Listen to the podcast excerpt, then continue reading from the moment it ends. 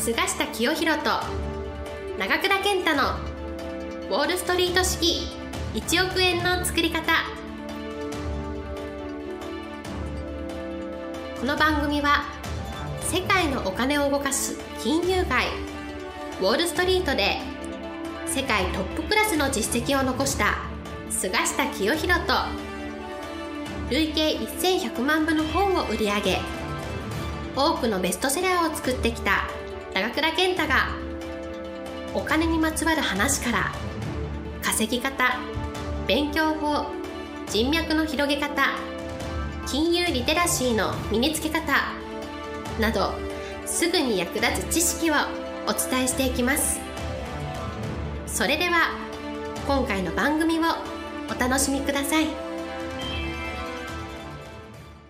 今日もえー菅下清弘先生にえーお話を伺いたいと思います。先生よろしくお願いします、よろしくお願いします。えー今日なんですけどもやはりこう、今の時代こう情報を、はい。えーどこから取るのかってすごく重要だと思うんですけども、えーどういう、えー先生は情報をこう取るときに工夫なさってますか？はい。まああの今一番大事な情報はね、多くの方々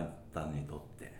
この自分の資産をこの形成するはい。情報が大事だろうと思うんですよ。はい。まあ最近ね、この年金では2000万円足りないとはい。うことで大騒ぎになりましたけれども、まあもともとそのおそのあまり政府を当てにするはという発想が私間違ってんじゃないかはい。そうですね。まあ、政府が守ってくれればいいですけど、はい。守ってくれなかった場合は路頭に迷うとはい。いうのではね、人生の設計ができてないと。いうことでですね、まあ、あのお人生の後半あるいは老後に心配がないようなはい。資産形成をしたいとはい。いう人はこの日本のお多くの方々の今もう願望だと思います、はい。まあ、その証拠に、えー2000万円問題が出てからですね、えー日本の金融機関銀行や証券会社が主催する資産はい。形成セミナーにははい。通常の4倍5あ倍の人が押し寄せてですね、えーそれまでそれほどあの参加者が多くなかった女性もですね、はい。かなり増えてるはい。ということなので、まあ、私これ当然の動きでですねむしろ2000万円問題が表面化したのは良かったと思うんですね、えーまああの日本っていうのは非常にあの教育水準の高い国ですけれども、一番欠けているのはですねこの投資に対する教育ではないんですね、投資金融経済こういうう分野の特に実践にえ活用できるような知識を養うような教育はされてない、はい。えーということでですね。まあ相当いいあの高校や大学を卒業してもですね、えー投資知識はゼロに近い、はい。日本人の一番弱いのはあ今投資と英語ですね、はい。えーもう英語何年間も勉強してるのに外国人と出会ったらあの意味不明になっちゃうと、はい。えー話ができないということで、まあ、今後私英語教育とそれから投資教育、はい。まあ、もう一つは IT はい。このデジタル分野のスキル、はい。これを身につけるというのが私は今これから社会に出る人にとってのあの三種の新規じゃないかと思うんです、えー金融や投資に強くなる。そして、えー英語や語学に英語できたら英語と中国語ぐらい、はい。えー話せると。はい。そしてあのデジタルデバイス IT 関係に強いと、はい。えーパソコンやスマートフォンを使いこなして世界中の情報を見て活用することができる、まあ、この3つが私ね今三種の新規じゃないかなと思いますので、日頃から私はあの言語もはい。このおデジタルう関係のスキルもですね、できるだけ自分の経験や知識を増やそうとしてるんですが、はい。私の本業では投資です、はい。ですからこの投資に関するうまあ知識と経験をはい。どうしたらこの向上させることができるか、まあ、この辺が非常に大事になってくるんですね、でまあ一般の今日本のお方々がですね自分の資産を増やす方法ということになると一番身近なのが株式投資、はい。それからまあ FX、為替の取引。あとはまあ不動産取引。はい。えー投資用マンションなんてのがありますが。そしてまあ4番目はあの商品コモディティ。はい。あの金と、まあ、今金の延べ棒を買うような人もいますけど、はい。まあ、この大体大きく分けて4つの分野がですね資産形成でのお具体的な対象になるんですけどね、えーまあ、その中で私は株式投資がね一般の人々にとっては一番身近なはい。資産形成の場じゃないかなと思います。なぜかというと株式投資っていうのは基本的にあのいい企業を見つけて、はい。えーいい会社を見つけるいい会社っていうのは何かというと社会にいろいろ役立つ商品やサービスを提供して業績を伸ばしている会社はい。業績を伸ばし続ける会社。もうこういう会社を見つけてですねそれの株主になって応援する。はい。そうそうしばらくすると自分の資産も増えてる。2年3年すると増えている。というのがまあ基本の考え。これがまあ株式投資をするにあたって初級者の考え方。入門編ですね、まあその入門編から入ってですね株式投資をするためのおスキルを向上させるとですね、え2年3年4年5年の単位で資産形成するという考え方とは別にですね、はい。もっと短期的に資産を増やすと、はい。例えば半年1回、はい。半年1年でこういうふうに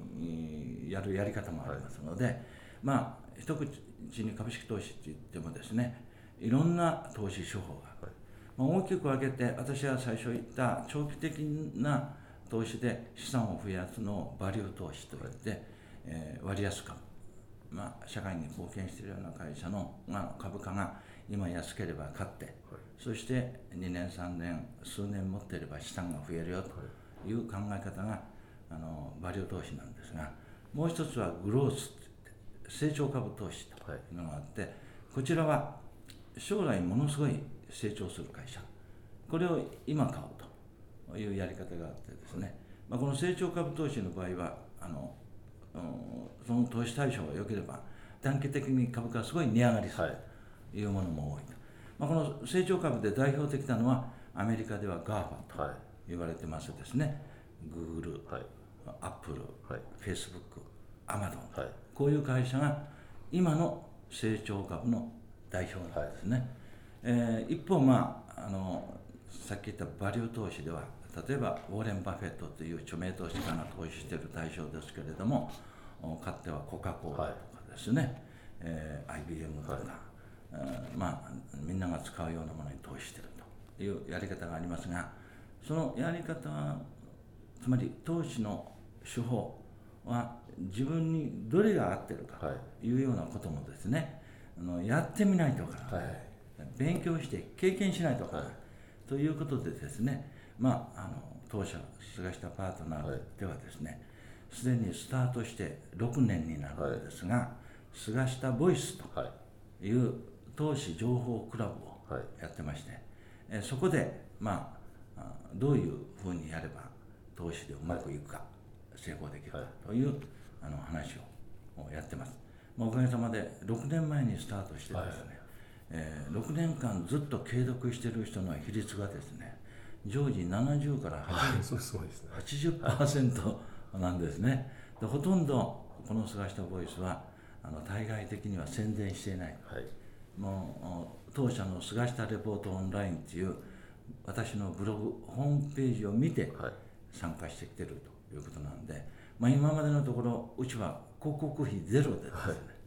菅下ボイスの会員がはい集まっていると。まあ、あーそれは宣伝してあの会員を集めようという考えがなかったんですが、はい。まあ、今となってはもっとお宣伝してですね、えーその投資の勉強したいなとはい。いう人たちに門戸を開くべきだなと思ってるんですね。というのは直近ある経営者とこの会食した時はですね、その方はすでに菅下ボイスの会員なんですけど、はい。えー菅下さんはあのなぜもっとあの宣伝してね、はいあの多くの会員集めないんですかという話があってですね、えー彼が言うには今は本当に株式投資をやりたいと思ってる人多いんだけど、はい。何からやっていいか分かんない、はい。えーリスクとチャンスがどこにあるか分からない。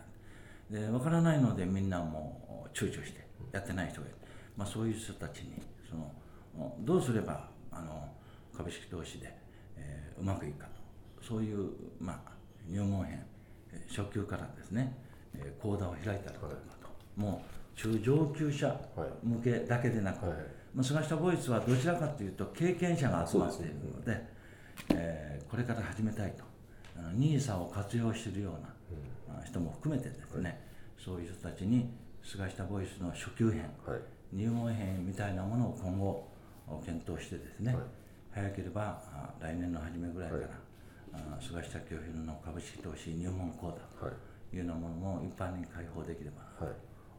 まあ、会員になりやすい、はい、ようなシステムを作れればなと思うんですが、まあ、最後に菅下ボイスではですね、はい、具体的にどんな勉強をしているかというとあの、まあ、投資のコーチングをしてるんですね、はい、え私はいつもこの勉強会で言ってるんですけれども魚を1匹もらうあるいは魚を1匹あげるんじゃなくて、魚の釣り方を教えてもらった方がいいと、そうするとその人は毎回魚を釣って生活することができると、ええ、魚1匹もらって食べたら終わりですか。らだから株式投資のやり方、はい、つまり株式投資の世界でいう魚の釣り方をですね、はい、この菅下ボイスではお話ししているわけです、はい、以上です。はい、えー、ということでですねえーまあ、本当にこうどういう情報を得たらいいか分かんない人多いと思うんですよね、そのやっぱ入門的なものを読んでも、おそらく、例えばじゃあ、いい会社に投資しようと思って、もうすでに有名な会社だと、まあ、そこから値上がりってあんまり、あの考えづらかったりするので、ええ。ー、実際問題、じゃあ、本当にこう相場で、えー、活躍している人はどういう考えなのかっていうことを考えたときに、まあ、菅先生のキャリアから、えー、情報を、えー、取るっていうのは、本当にもう、ものすごい価値が。まあ、あると思うんですよね。そうですね、はい、だから多くの人は投資に役立つ情報が何かってわからないわけです。はいはい、私の場合も過去20年、30年のですね経験でいろんな情報を見てるので、はい、どの情報が役立つかってかなり分かってるわけですよ。でそれをあのこの菅下ボイスでは注目情報としてご紹介はい、それともっと大事なことはですね入門編ではですね、まあ、例えばチャートの勉強とか、あるいは経済指標の見方とかあるいは指揮法の見方とか、知識のレベルを上げることが重点ですけれども、あるレベルになると入門編を少しグレードアップすると、この投資の世界で一番大事なことはですね投資家心理を読むということです、はい、だから投資家心理を読む勉強をするわけ。はい、その投資家心理っていうのはどこに出ているかというと株価の波動、はい、波のサイクルと呼んでるんですが、波動に出てるんです、その波動を映しているのがチャートなんです、はい、チャートを単に一つのツールとして見てるだけでは初級編なんです、はい、チャートの中に隠された投資家の心理、はい、これをどう読むかというのが、まあ、究極の勉強になってくるわけです、えー、まあこの相場世界の名人の言葉の中にですね、相場とは人間心理の売り買いだとい。う言葉があるんですが、えー、菅下ボイスは初級編では優しいお話をしてますが、えー、究極的にはこの人間心理の売り買いだとい。うところを理解してもらうように努めているわけです。はい、えー、ということでですね、えー、ぜひ興味がある方は、えー、菅下ボイスの方でですね、えー、情報を、えー、ゲットしてもらいたいなというふうに思います。まあ中村さん、今ね、はい、ちょうど当社のホームページから、はい、あの10月から始まる第13期というのの菅下ボイスの会員を、はい、あの募集しておりますので菅下レポートオンライン、はいかをご覧になっていただければ分かります。はい、はい、ということでぜひ、えー、参加してもらいたいなというふうに思います。えー、菅下先生ありがとうございました。ありがとうございました。本日の番組はいかがでしたか？この番組は毎週お送りしております次回も楽しみにお待ちください。